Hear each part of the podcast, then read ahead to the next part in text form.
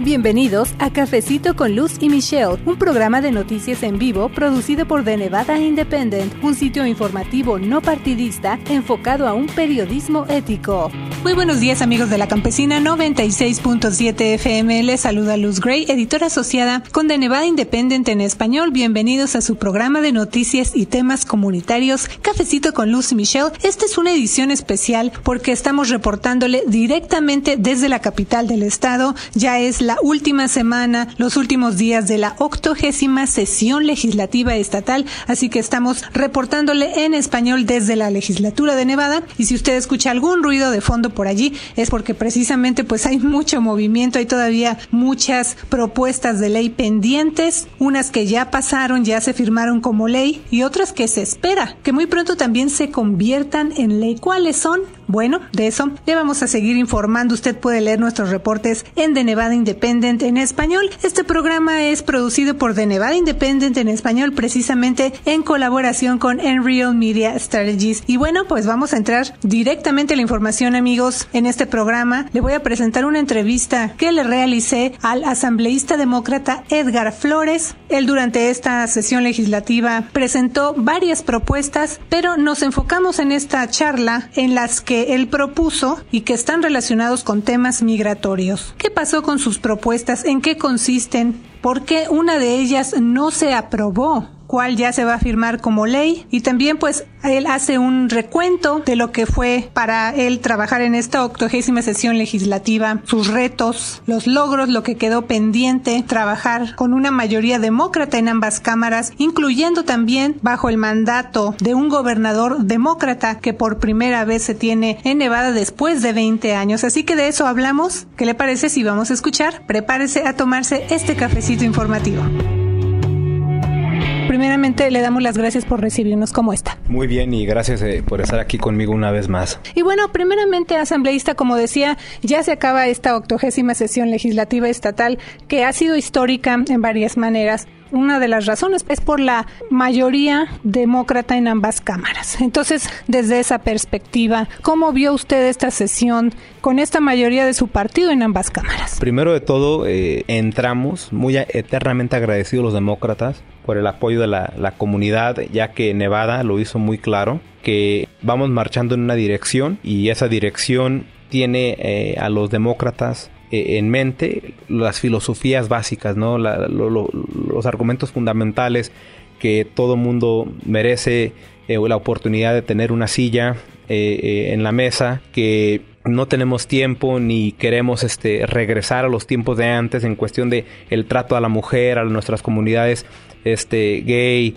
eh, a nuestras comunidades de inmigrantes, que reconocemos que un empleador es muy importante, pero que el empleador sin sus empleados no puede hacer ni lograr nada. Y trabajando con mis colegas aquí en la Asamblea y en el Senado, cambió mucho la dinámica, porque debes de negociar con el republicano que es como típicamente ocurre en una sesión ya que eh, hay, hay, un balance. Aquí la negociación fue un poco distinta en el sentido de que uno como demócrata tiene la responsabilidad de decir tengo que representar a tanto a demócratas como independientes como republicanos etcétera. Y a la vez negociar con la misma persona del otro lado de la mesa que, que tiene esa misma inquietud y esa obligación de hacer lo mismo. Pero con la voz del republicano ya que desafortunadamente para ellos y afortunadamente para nosotros no están tan fuertes eh, por sus números. Que yo opino que ocasionó una dinámica muy distinta en, en, cuestión de cómo negociamos, con mucho respeto, porque reconocemos que estamos trabajando con nuestros propios colegas y a la vez entender que no siempre vamos a estar de acuerdo ni como un partido, que es lo que yo le,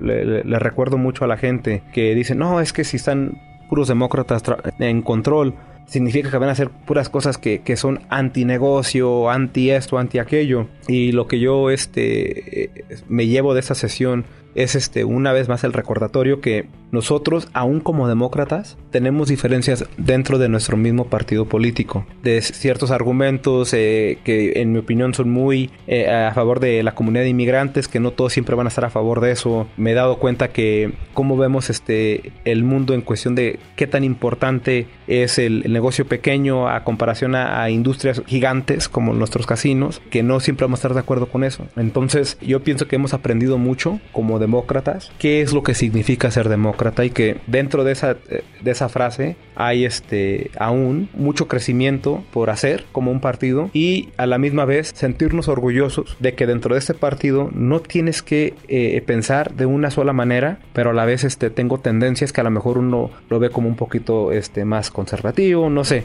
y es perfectamente normal. Hablando precisamente de otra particularidad de esta octogésima sesión en términos históricos, otro hecho significativo es que pues una mayoría femenina y eso atrajo la atención porque Nevada se distinguió en esta sesión por su mayoría femenina. ¿Cómo fue trabajar eh, en esta sesión bajo esa perspectiva? Primero de todo, eh, para mí fue todo un honor y un orgullo poder eh, estar en este momento histórico Segundo, no es que haya un cambio muy drástico en el sentido de que siempre el argumento es que es que la mujer hace las cosas de esta manera y el hombre de esta. Yo no opino que esa es la situación en la que estamos confrontando ahorita. Lo que yo opino es que por primera vez simplemente se le reconoce el trabajo que ha llevado haciendo la mujer históricamente y que por fin se reconoce ese trabajo, ¿no? No es algo que nuevo, sino que siempre se ha hecho y ahora lo tenemos que reconocer. Que la mujer está en una posición donde siempre históricamente ha estado peleando por ciertos derechos, pero que el día de hoy ya no es la minoría dentro de este edificio cuando presentan ese argumento, ¿no? Que, que dicen, yo siempre he dicho esto y ahora tengo un grupo de colegas que están a favor o que entienden esa posición. Simultáneamente también hemos visto muchos cambios internamente dentro de la legislatura en cuestión de cómo, este, cómo trabajamos, cómo presentamos argumentos, cómo trabajamos con uno al otro. Tenemos que reconocer que en un mundo donde típicamente era el hombre quien hacía toda su manera, hay cosas que porque no las reconocíamos tenemos que cambiar en cuestión de cómo, cómo nos comunicamos en veces pasado muchos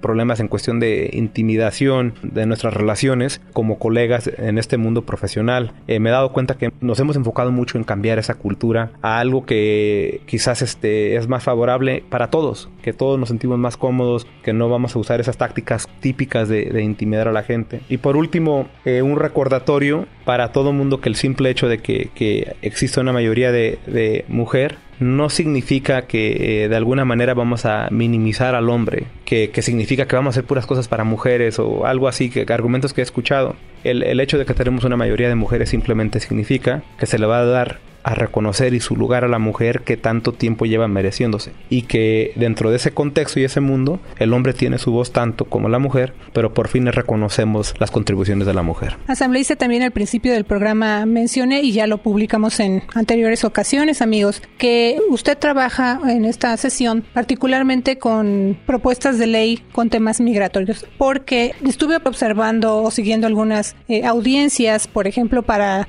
la oficina del gobernador para nuevos estadounidenses. Entonces, cuando se dice migración o inmigración, siempre va a haber las dos partes, quienes están a favor y quienes están en contra. Entonces, mi pregunta para ustedes, ¿se tendría esa expectativa de decir, bueno, ahora los demócratas están en control de las dos cámaras, está un gobernador demócrata también después de 20 años? ¿No hubiera sido en esta sesión asambleísta más fácil para el Partido Demócrata que avanzaran estas legislaciones con temas migratorios? Eh, mi percepción antes de que iniciara la sesión fue esa precisamente. Dije, voy a entrar a, un mundo donde tenemos demócratas en el Senado, en la Asamblea y este, en la mansión del gobernador. Y como tenemos ese control. Eh, yo opinaba que quizás este, los temas de inmigración iban a ser un poquito más fácil de tener, pero me he dado cuenta de algo que es muy importante, que igual regreso a uno de los puntos de los que toqué antes, en lo que significa ser un demócrata. Y me doy cuenta que la identidad del Partido Demócrata no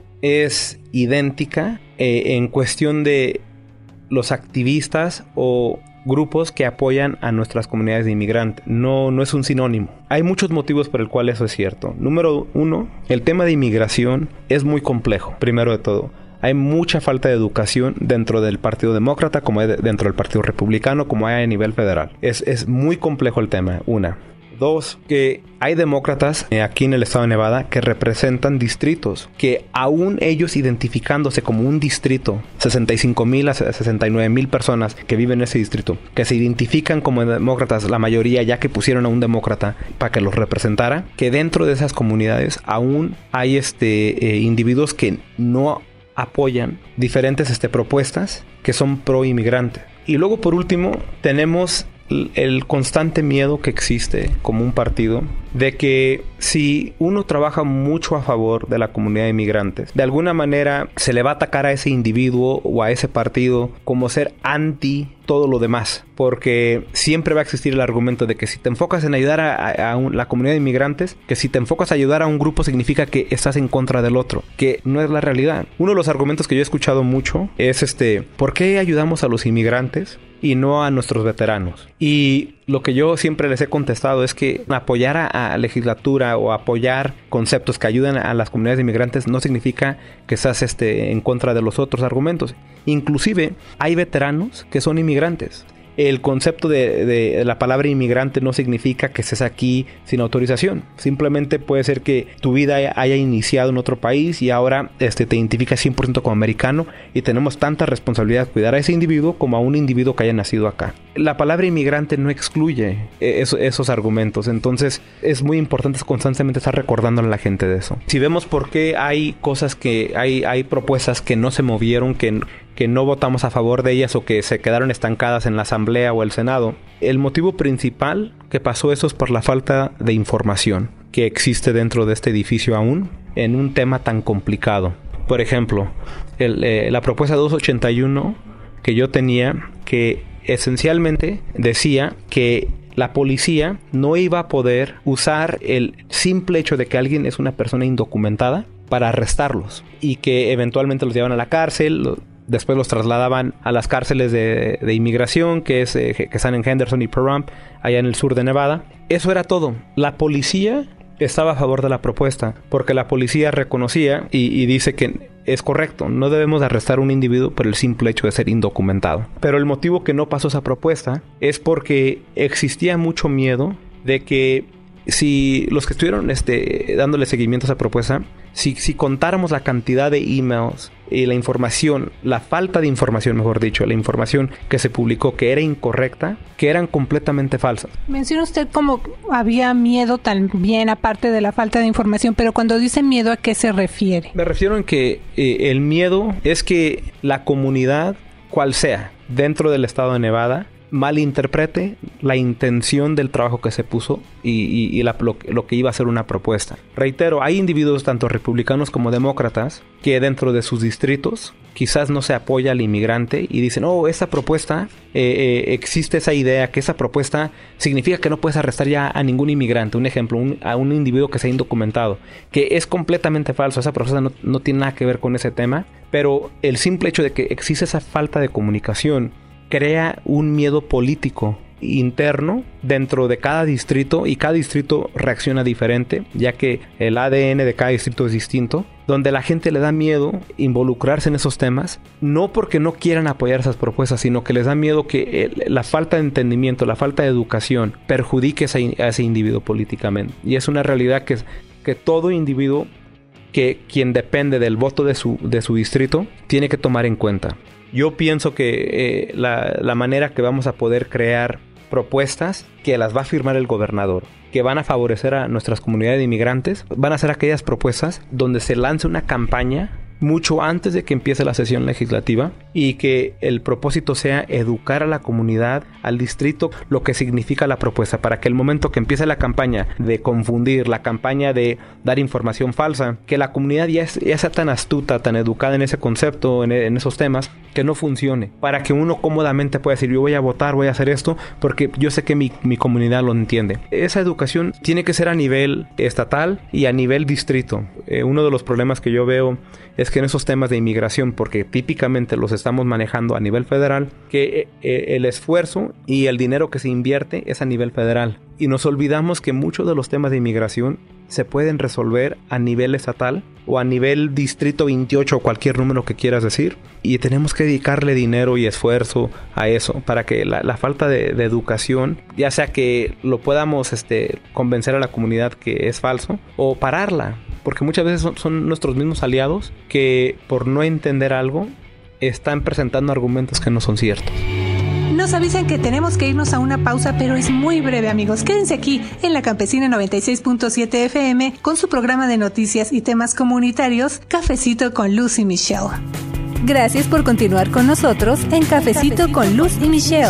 Regresamos de esta pequeña pausa. Bienvenidos una vez más a Cafecito con Luz y Michelle, este programa que es presentado a usted en colaboración con Enreal Media Strategies, producido enteramente por The Nevada Independent. En español, mi nombre es Luz Gray, yo soy editora asociada y nos estamos tomando este cafecito informativo desde la legislatura estatal, amigos. Les comentaba anteriormente que este es un programa especial porque estamos precisamente reportando desde la capital del estado los últimos días de la octogésima sesión legislativa estatal. Esto significa que durante casi 120 días sus representantes aquí en la legislatura estatal estuvieron debatiendo, trabajando en diferentes propuestas que podrían convertirse en ley, unas que ya de plano se quedaron en el camino y otras que ya muy pronto se van a convertir en ley, incluyendo en este programa especial en particular algunas que tuvieron mucha relación con el tema migratorio. De conversé con el asambleísta Edgar Flores, quien nos recibió en su oficina aquí en la capital del estado. Así que le invito a escuchar este segundo segmento de Cafecito con Lucy Michelle.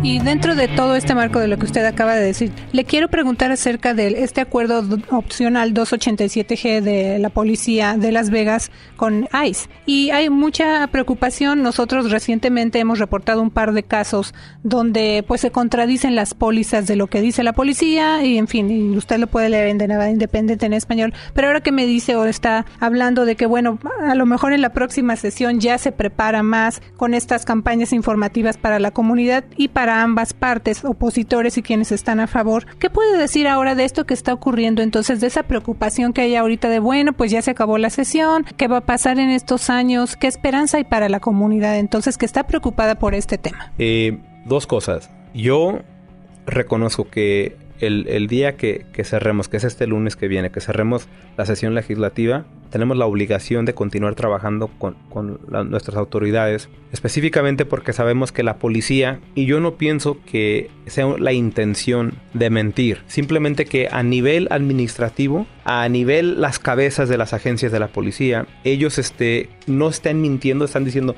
no es nuestra intención para la gente por ser indocumentados, no es nuestra intención eh, que deporten a alguien por el simple hecho de que se dedica a vender agua en la esquina eh, o que está vendiendo fruta o individuos que cruzaron la calle ilegalmente o alguien que estaba estacionado mal. No es la intención, pero lo que está pasando a nivel calle, lo que está pasando eh, cuando están patrullando nuestras calles, es que desafortunadamente continúa pasando ese problema. ya sea porque el oficial no fue educado correctamente, en cuestión de las pólizas internas de cómo van a manejar esos casos o porque hubo confusión. Puede haber mil motivos. Y ahorita mi plan no es ni, ni juzgar a, la policía de que están mintiendo o a algún o alguna agencia o algo. Mi plan es este comprometerme con la comunidad, decir, mi plan es trabajar con las autoridades. Eh, yo personalmente como abogado eh, tengo clientes quien hoy día están ante un juez de inmigración peleando una deportación y su crimen fue no haber pagado un ticket de tráfico. Yo tengo esos casos. Eh, no es algo que alguien me platicó, no es algo que he escuchado, yo personalmente lo estoy viendo. Entonces reconozco que está ese problema. Mi, mi solución, ya que no tuvimos una propuesta que, que, nos favorece de esa manera en, en, ese tema, es continuar trabajando con las autoridades. Cada vez que ellos nos digan no es nuestra intención hacer eso, yo decir entiendo. Aquí están ejemplos de cosas que siguen pasando. De qué manera podemos cambiar lo que se está diciendo a, nivel administración y lo que está pasando cuando la gente está patrullando las calles. Yo opino y, estoy de acuerdo cuando la policía nos dice a nosotros que están comprometidos a cambiar eso y asegurarse que ya no pase. Les creo. Nosotros tenemos que simplemente seguir trabajando con ellos y este y si no,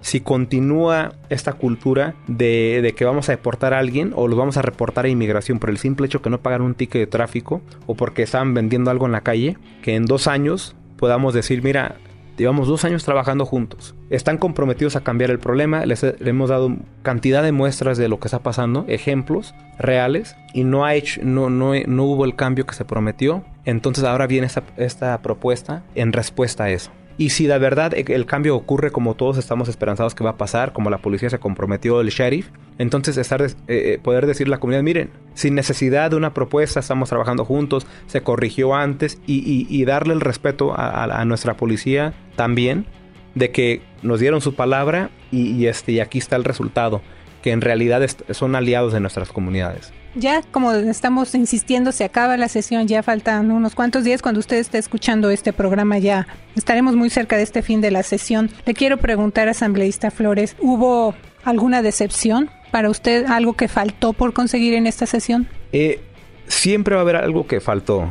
Eh, es justo decir eso, porque sin importar qué tanto trabajo hagamos, en mi opinión nunca va a ser lo suficiente tanto para las necesidades de nuestras comunidades como la expectativa en la que entramos a esta sesión, como, como un partido que está en control del Senado, de la Asamblea y de la mansión del gobernador. Eh, en específico, yo pienso que a mí me haya gustado que en los temas de, de, inmigración, pero no nomás en los temas de inmigración, en los temas de que estamos hablando de familias, de bajos recursos, de educación, etcétera, que los que estamos aquí representando nuestras comunidades hayamos hecho un mejor trabajo en crear puentes y aliados fuera de, nuestros grupos típicos. Es decir, que cuando hablamos del tema de educación, que debes de tener a los 3, 4, 5 que siempre están, que llevan la marcha en ese tema, que hayamos hecho mejor trabajo en decir, oye Edgar, sé que quizás tú no eres experto en esta área, pero te quiero traer ese tema para que entiendas el trabajo. Y, lo digo en, el argumento de educación, inmigración y familias de bajos recursos.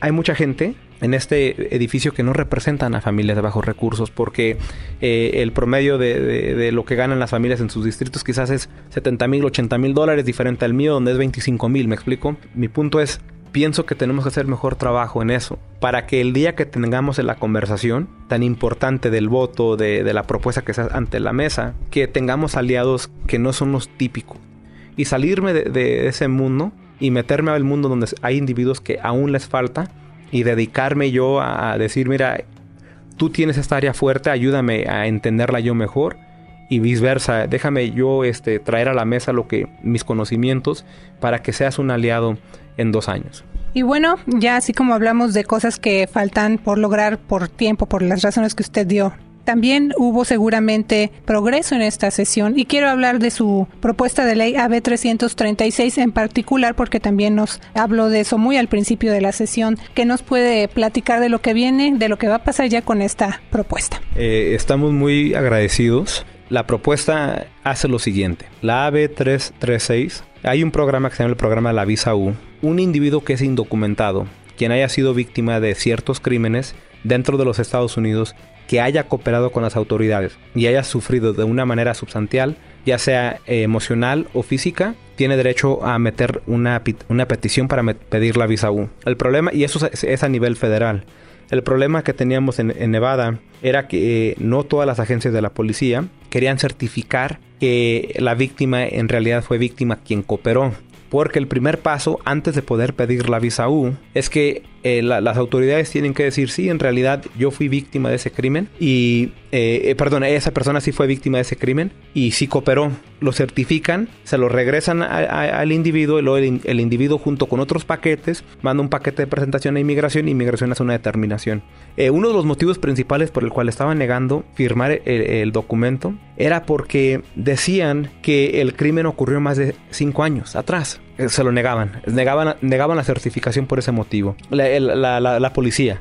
Típicamente, eh, las autoridades decían, no, no lo vamos a certificar porque ese crimen ocurrió hace más de cinco años. Que es un reglamento interno, una póliza que creó la policía, que no, no es la póliza ni fue el, eh, el motivo, perdón, ni fue eh, la intención del Congreso cuando crearon el programa de la visa U. Otro problema que teníamos era que la ley federal el Congreso cuando implementó este programa fue muy claro en decir que no nomás la policía iba a ser quien podía certificar la visa U, que había otras agencias estatales que podrían hacer lo mismo. Y hoy día abrimos eh, la puerta a nivel estatal que eh, estamos aclarando que tanto jueces como la policía como nuestras agencias de Child Protective Services que trabajan con nuestros niños, que todos ellos tienen derecho a certificar. Eh, y eso nos va a ayudar mucho porque, por ejemplo, eh, hay casos de niños que fueron abusados y el,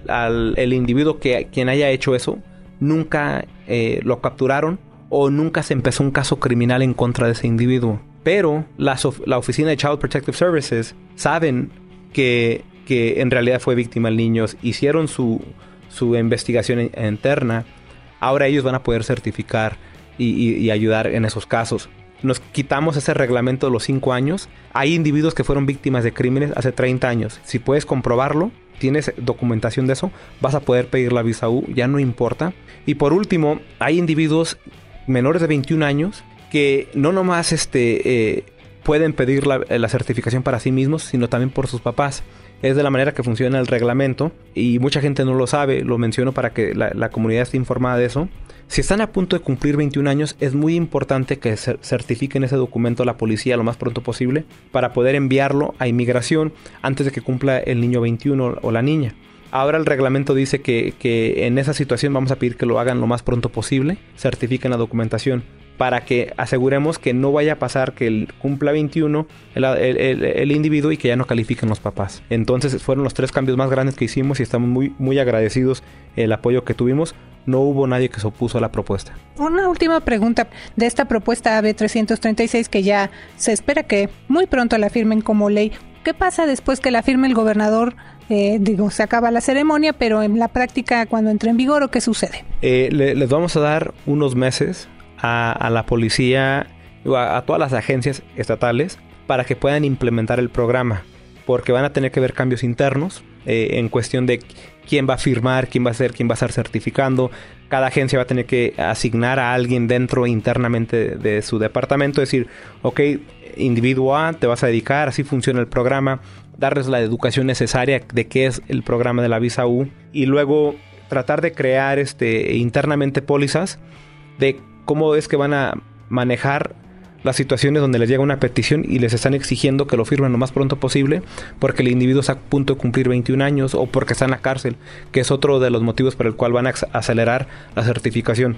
Les vamos a dar un poquito de tiempo para que puedan implementar eso. Y también a la comunidad, me imagino, para que sepa que ya viene esta ley y qué cambios tienen que hacer o cómo prepararse, ¿no? Claro, y, la oficina del gobernador este, eh, está comprometida, tanto como eh, el, el Attorney General, eh, ellos están este, comprometidos a, ayudarnos con la educación de la comunidad, crear campañas de información para que individuos que quizás se les haya negado una certificación hace 5 años, 3 años, quien ya perdieron la esperanza, que ellos entiendan que hoy día vamos a empezar a, firmar esas eh, certificaciones de nuevo.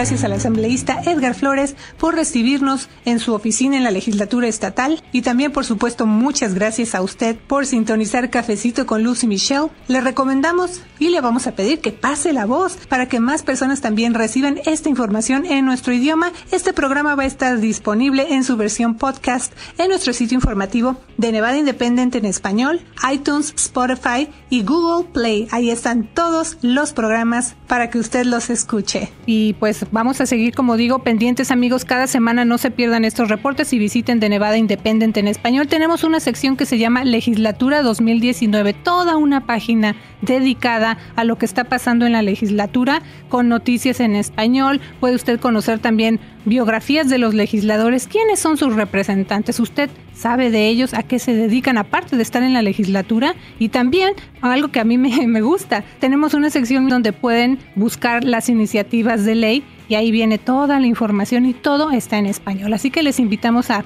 que visiten esta sección legislatura 2019. Y como siempre, le mandamos un abrazo y que tenga una semana llena de éxito a nombre de mi colega reportera Michelle Rindels, con quien estoy trabajando aquí en la capital del estado de Plata. Ella está muy activa también reportando, pero también les deja muchos saludos. Mi nombre es Luz Gray, yo soy editora asociada con The Nevada Independent en español. Nuestro estado, nuestras noticias, nuestra voz. ¿Qué tal? Les saluda Luz Gray. Los invitamos a escuchar nuestro programa de noticias todos los sábados a las 10 a.m. aquí en la Campesina 96.7 FM. Lo que necesitas saber acerca de política, inmigración, educación y otros temas de interés para usted y su familia. Tómese un cafecito con Luz y Michelle todos los sábados a las 10 a.m. aquí en la Campesina 96.7 FM. The Nevada Independent en español, nuestro estado, nuestras noticias, nuestra, voz. Gracias por habernos acompañado a una emisión más de Cafecito con Luz y Michelle, un programa de noticias en vivo producido por The Nevada Independent, un sitio informativo no partidista enfocado a un periodismo ético. The Nevada Independent en español, nuestro estado, nuestras noticias, nuestra, voz.